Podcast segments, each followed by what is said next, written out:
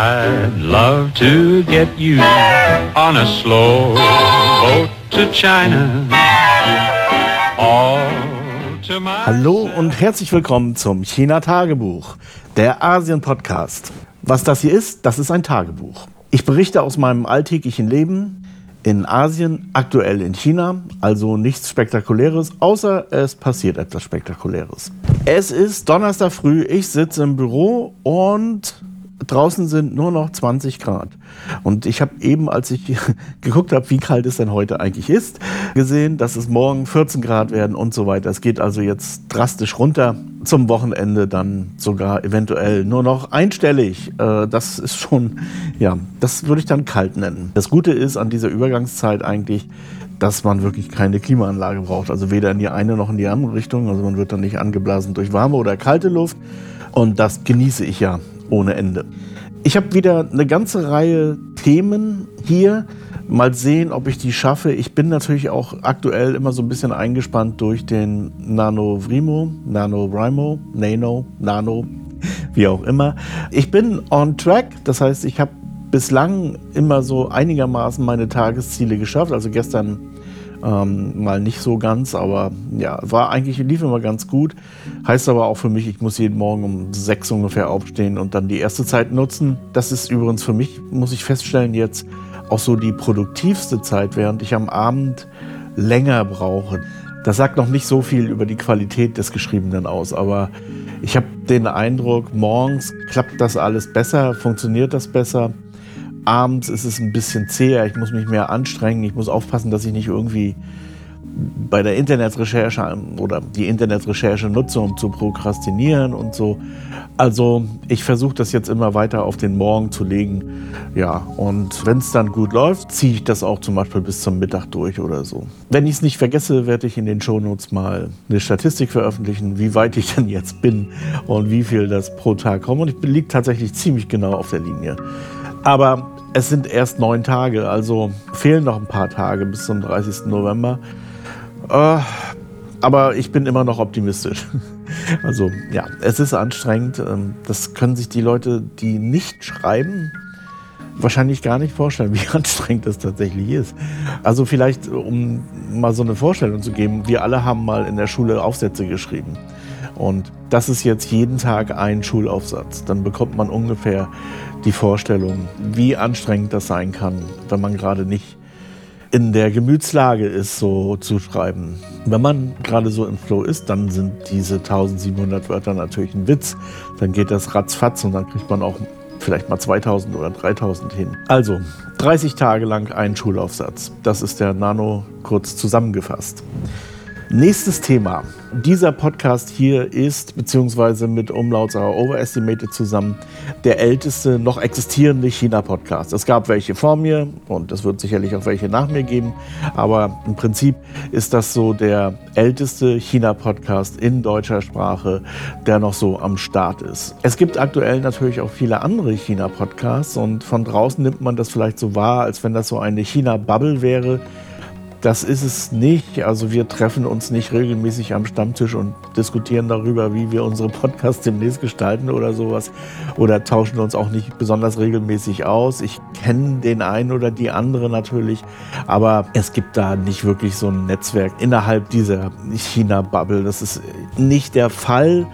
Das kann man negativ sehen oder positiv sehen. Ich bin von meiner Seite aber auch ehrlich gesagt gar nicht in der Lage dazu, da so Kontakte zu halten oder sowas, weil ich habe echt genug zu tun und dann ist noch das Privatleben. Also das ist auch gar nicht so einfach. Ich bin da auch nicht so der Typ für, glaube ich, jetzt hier auf Vereinsmeierei zu machen und äh, mich regelmäßig mit den Leuten zu treffen. Andererseits sehe ich das natürlich ein, dass man sich gegenseitig unterstützen muss, weil ja, zum einen nützt es einem selber natürlich auch, aber zum anderen hat es meines Erachtens auch einen Einfluss darauf, wie das Thema insgesamt angenommen wird. Und ich mache keinen kommerziellen Podcast und die anderen, soweit ich die kenne, auch nicht. Und die überlappen sich auch nicht besonders thematisch, sondern da hat tatsächlich jeder so ein bisschen seine Nische gefunden. Und entsprechend finde ich es natürlich richtig, wenn man sich gegenseitig unterstützt oder eben auch mal benennt, welcher Podcast denn noch da draußen ist und so weiter. Ein Podcast, den ich wirklich regelmäßig höre, das ist der von Alexandra Stefanov.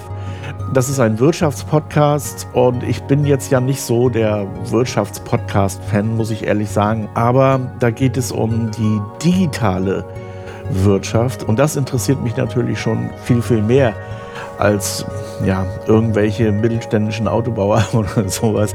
Ähm, und ich habe das ja in der letzten Folge, also die Singularity ist da auch nochmal kolportiert, was da eigentlich so alles im Gange ist und wie aufregend das tatsächlich ist. Ah, apropos, da ist gerade ein Artikel bei Heise über dieses Thema, dass China ab 2025 Androiden in Serie bauen möchte. Ich werde das mal verlinken, weil das passt natürlich zu dem, was ich letztes Mal gesagt habe, dass diese ganzen Technologien allmählich zusammenkommen, auch mit der Hardware.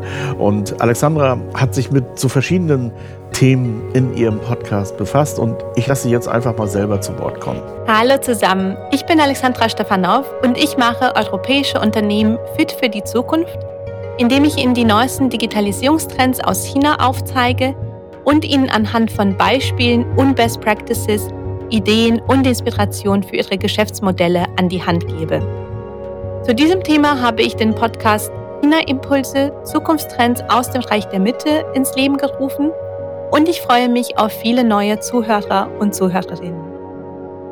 Als Sinologin bin ich auch der Meinung, dass in der bestehenden Medienlandschaft in Bezug auf China sehr viel über Politik und Krisen berichtet wird und sehr wenig über den Alltag der Menschen. Deswegen gebe ich zusammen mit Tobias Leutsch auch das Magazin China im Blickpunkt heraus, denn mit dieser Publikation möchten wir einen Beitrag leisten, Menschen in den Blickpunkt zu rücken, Verständnis zu schaffen, Wissen zu vermitteln und vor allem persönliche Erfahrungen zu teilen.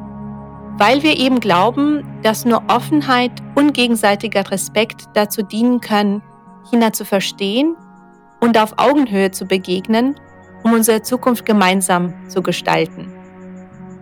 Und das ist auch der Grund, wieso ich gerne den Podcast China Tagebuch höre, weil er nämlich in kurzen Episoden genau diesen Einblick in das Leben in China aus erster Hand und auf unterhaltsame Art und Weise gewährt. Ich freue mich schon auf die nächsten Folgen und auf Kontakte, die aus dieser kurzen Vorstellung entstehen werden. Ja, also ist tatsächlich auch eine Empfehlung von mir, sich diesen Podcast zu abonnieren. Das lohnt sich auf jeden Fall, weil das ist jetzt kein Quatsch. Das gibt mir manchmal auch so Einblicke die ich ja nicht habe, obwohl ich hier so im ganz normalen Alltag bin. Aber ich habe natürlich keinen Überblick über das gesamte China. Also ich sehe auch nur so meine Blase hier, meine Familie und solche Sachen. Also ich habe nicht den kompletten Überblick über alles, was in China passiert. Und entsprechend bin ich natürlich dankbar, wenn ich auf solche Themen aufmerksam gemacht werde. Ich hoffe, dass auch noch andere sich einfinden werden und ihre Podcasts hier ein bisschen promoten. Ich werde die dann auch immer in den Show Notes verlinken. Oder eben Leute, die in irgendeiner anderen Weise irgendwas mit China machen. Äh, Alexandra nannte ja auch das Magazin oder vielleicht hat jemand einen Blog oder vielleicht hat jemand einen Newsletter, da kenne ich tatsächlich auch jemanden, die könnte ich auch mal ansprechen. Oder wer eben gerade mit dem Fahrrad durch China fährt, dann immer her damit. Ich werde das dann hier aufgreifen. Christian und Volker haben tatsächlich schon die ersten, ja jetzt mittlerweile schon über 1000 Kilometer hinter sich, hatten auch so ein bisschen Stress in der letzten Phase, ich hatte gehofft oder wir hatten miteinander telefoniert, noch was zu bekommen, aber die hatten wirklich den Kopf voll und waren ja nicht so ganz in der Stimmung, mir irgendwas reinzuwerfen. Aber da kommt demnächst mal wieder was. Die Podcasts, die es so gibt über China, die sind, wie ich eingangs erwähnt habe, natürlich thematisch gestaltet. Also da gibt es sehr viele verschiedene Sachen. Ich wünsche mir zum Beispiel auch so spezielle China-Podcasts mal über China-Fernsehserien oder China-Filme oder irgendwie solche Sachen oder die China-Filmindustrie ganz allgemein und sowas. Das gibt es natürlich schon auf Chinesisch allerdings und das würde dann vielleicht doch ein bisschen zu weit gehen. Gleichwohl bin ich der Auffassung, dass es im Wesentlichen zwei Zugänge gibt zu einer Kultur.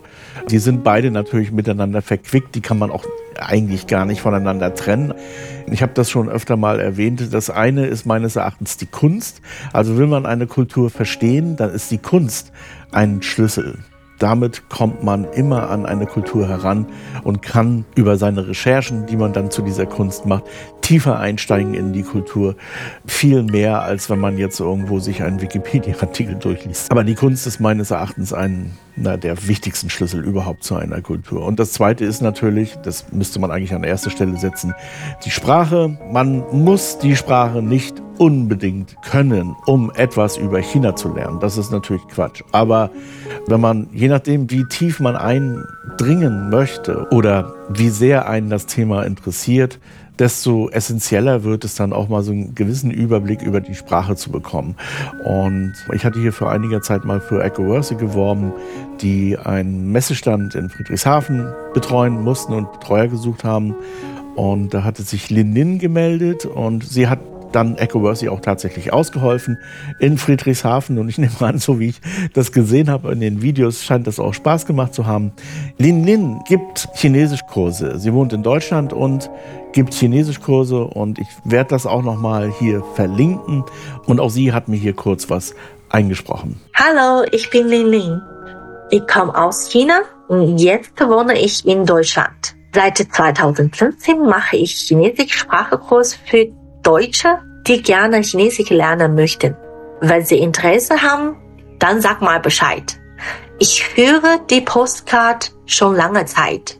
Es ist recht cool. Also so zum Schnuppern könnt ihr mal auf Instagram folgen. Da lernt man schon eine ganze Menge. Und wenn es dann weitergehen soll, dann steht sie sicher zur Verfügung. Also das für die, die wirklich richtig einsteigen wollen. Wie gesagt, das Angebot steht. Also wer hier seine Podcasts, seine China-Podcasts bewerben möchte oder seine China-Projekte ganz allgemein, immer her damit. So, kommen wir auch schon zum nächsten Thema. Ich habe so einen kleinen Trailer gemacht und was ich diesmal gemacht habe, ich habe aus dem überwiegend letzten Podcast mir so einzelne Wortfetzen herausgeschnitten, die dann aneinandergereiht und die ergeben scheinbar einen Sinn, aber tatsächlich natürlich doch nicht. Sind also einfach nur so wahllos aneinander gehängt. In ihrer ganzen Sequenz dann irgendwie auch witzig, wie ich finde. Vielleicht kennt jemand den Kein Mucks Podcast von Bastian Pastewka. Der hat das natürlich auf eine ganz neue Ebene gehoben in seinem Trailer. Ja, so klamaukig wollte ich es nicht machen, aber so ein bisschen humorig ist es dann doch. Und ich werde auch den Trailer hier mal verlinken. Ich werde in Zukunft noch ein paar mehr Trailer machen, weil ich merke auch, dass ich damit andere Leute erreiche, die ich sonst nicht erreichen würde. Warum auch immer das so ist, auch natürlich in Vorausschau auf unsere Roadshow, die am 1. Januar beginnt und dann bis zum 31. Januar gehen wird. Die muss ich jetzt tatsächlich ein bisschen bewerben. Das mache ich jetzt auch gleich hier nochmal. Also wir machen eine Roadshow. Ich werde die Webseite dazu verlinken. Quer durch Europa. Und wir suchen Leute, die kleine oder große Solarprojekte haben. Wir besuchen die und stellen das dann vor im Podcast, im Video, im Artikel und so weiter. Und das ist ein wesentlicher Inhalt dieser Tour. Wir haben auch schon so ein paar Sachen zusammengesammelt, aber es könnten mehr sein. Einzige Voraussetzung dafür ist, wie gesagt, die Größe spielt keine Rolle, aber es müsste ungefähr auf der Route sein. Die Route sieht man dann in dem verlinkten Beitrag, beziehungsweise auf der Webseite roadshow.de echo-worthy.de. Wie gesagt, ich verlinke das nochmal. Ja, ich hätte tatsächlich gerne noch ein paar Projekte, die so ein bisschen abseits sind. Also zum Beispiel Solarboote würde mich sehr interessieren. Oder eben, das hatte ich glaube ich schon mal erwähnt, Funkamateure oder Leute, die irgendwo in abgelegenen Gegenden Radio, Podcast etc. betreiben, also Netzfern betreiben. Das würde mich schon sehr interessieren. Möglicherweise gibt es sowas gar nicht. Ich weiß es nicht. Vielleicht habe ich auch einfach eine zu romantische Vorstellung, zum Beispiel von Funkamateuren. Ich stelle mir das ja immer so vor, dass sie irgendwo auf einer Almhütte sind und dort Wetterbeobachtung machen und äh, im Prinzip ein sehr einfaches Leben, aber natürlich das gesamte haben Gier um sich herum haben etc. pp. Oder naja, also das ist wahrscheinlich wirklich eine sehr romantische Vorstellung. Andererseits kenne ich oder habe ich mal in Asien jemanden besucht, der sowas macht.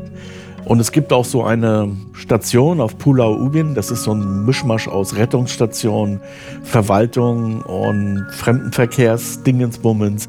Das sieht man gleich, wenn man äh, mit der Fähre drüben anlegt. Die ist eben komplett solarbetrieben.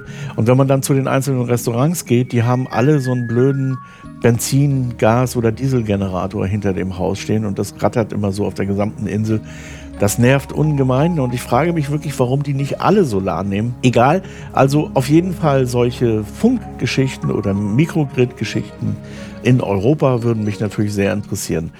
Insofern ist die Situation auf Pulau Ubin schon irgendwie vergleichbar, weil ich meine, das ist Singapur und Singapur gehört zu den weitest entwickelten Ländern der Welt. Und ja, da machen die Leute mit Dieselgeneratoren Strom. Das ist auch irgendwie Quatsch, oder? Naja, also wer sowas hat, wer jemanden kennt, bitte ansprechen, bitte dann an mich senden. Und kommen wir schon zum letzten Thema. Ein sehr schönes Thema. Es geht um Chrysanthemen. Ja, jetzt nicht abschalten. Also ich weiß, wenn in Deutschland irgendwo im Botanischen Garten irgendwie eine Show ausgerufen wird, also jetzt aktuell vielleicht so Pilzbestimmungs-Events, irgendwo in botanischen Gärten oder manchmal auch im Frühjahr zur Blüte von irgendwas oder so, dann ist die Aufmerksamkeit, soweit ich das mitbekommen habe, immer eher verhalten. Also die Gärten müssen einiges tun, um die Leute anzuziehen. Es sei denn, das sind solche Sachen wie Insel Mainau oder so. Ja, die brauchen sich um Fremdenverkehr, glaube ich, gar nicht so groß Sorgen machen. Aber so der Botanische Garten von Rostock, der muss sich schon ganz schön strecken, wenn er Besucher in den Laden bekommen möchte. Und hier ist das bisschen anders, habe ich den Eindruck. Also, ich hatte ja schon öfter mal berichtet über den Botanischen Garten von Hanzo.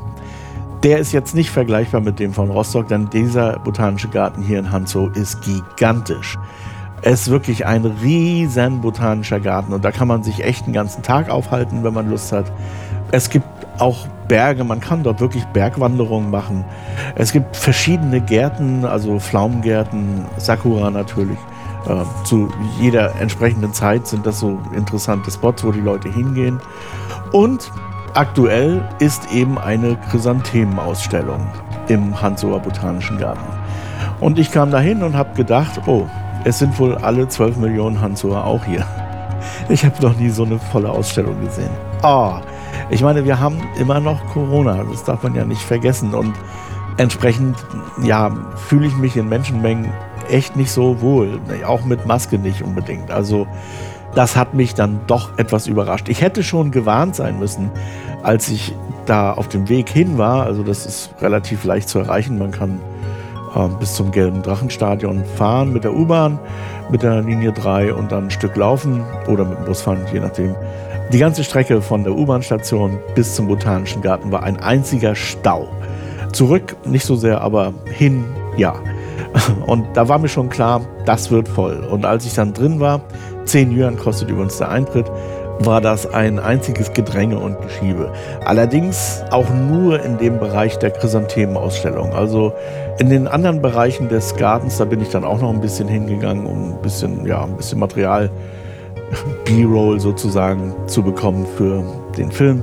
Nicht so sehr. Sind auch Leute überall, aber eben kein Gedränge. Diese Chrysanthemen-Ausstellung, die wurde natürlich auch ein bisschen beworben in den sozialen Medien und ja, hier in den entsprechenden Medien vor Ort, also Fernsehen, Radio und so weiter. Aber ich denke, Chrysanthemen ziehen auch so die Leute an, weil diese Pflanze in China eine besondere Rolle spielt. Unter anderem ist sie auf dem ein Yuan Stück drauf. Also früher TM, als wir noch mit Geld bezahlt haben, also so mit Hardware, Geld und sogar noch mit Münzen, da hat man sowas benutzt. Ich wollte für die Shownotes ein ein Yuan Stück fotografieren und ich habe mir echt einen Wolf gesucht hier. Ich bin überall rumgerannt. Ich habe gedacht, Mensch, irgendwo muss da noch so ein ein Stück rumliegen. Manchmal nimmt man das ja, um zum Beispiel eine große Schraube irgendwie aufzuziehen oder was weiß ich also als ja, Schraubendreher eben. Ich habe dann tatsächlich ein einziges Stück gefunden in so einer Schachtel, wo haufenweise Geld aus aller Herren Länder drin ist. Da war eben auch eine Einjüren Münze drin. Ja, die habe ich fotografiert, die kann man sich dann in den Shownotes angucken. Und auf dieser einen Münze ist eben auch die Chrysantheme. Die Chrysantheme spielt an so vielen verschiedenen Orten eine Rolle in China dass das jetzt hier so ein bisschen die Zeit sprengen würde. Auf jeden Fall steht sie für Vitalität, für Wohlstand natürlich und auch für ein entspanntes Leben in der Rente. Das fand ich eigentlich am schönsten, diese Bedeutung. Das Publikum bei der Chrysanthemen-Ausstellung, also ich war vormittags da, bestand aus zwei Alterskohorten. Das eine waren Kinder, die von der Schule aus dorthin gebracht wurden. Ich bin mir nicht sicher, wie interessant die das wirklich fanden. Ich hatte den Eindruck, die hatten mehr Spaß daran, überhaupt mal wieder einen Schulausflug zu machen. Die Chrysanthemen selber haben sie vielleicht nicht so interessiert. Und dann so die ab 60 bis 70-Jährigen. Also es war schon sehr alt beziehungsweise sehr jung. Das, was dazwischen, die ganzen Alterskohorten dazwischen, waren natürlich auf Arbeit. Und wenn die jetzt auch noch da gewesen wären, dann wäre wär da wahrscheinlich überhaupt kein Durchkommen mehr gewesen. Also es war schon, ach, naja, man wird das im Video sehen. Zum Teil habe ich das auch wirklich so gefilmt, wie voll das tatsächlich gewesen ist. Und die älteren Leute natürlich, das hat man schon gemerkt, die haben sich sehr für die Blumen interessiert. Und es war eben auch durchaus eine Blumenausstellung. Also es waren nicht nur irgendwelche Installationen mit Blumen gemacht, also so das, was man so kennt aus China, so dieser typische Gartenbaukram. Da war dann zum Beispiel ein Flugzeug aus Chrysanthemen und solches Zeug. Aber es waren eben auch in so einem Garten, in einem wirklich schönen Garten, eigentlich so angelegt wie so ein Cirque Jörn sehr viele Töpfe aufgereiht, einfach nur Blumentöpfe mit Schildern dran, was das genau für eine Chrysantheme ist.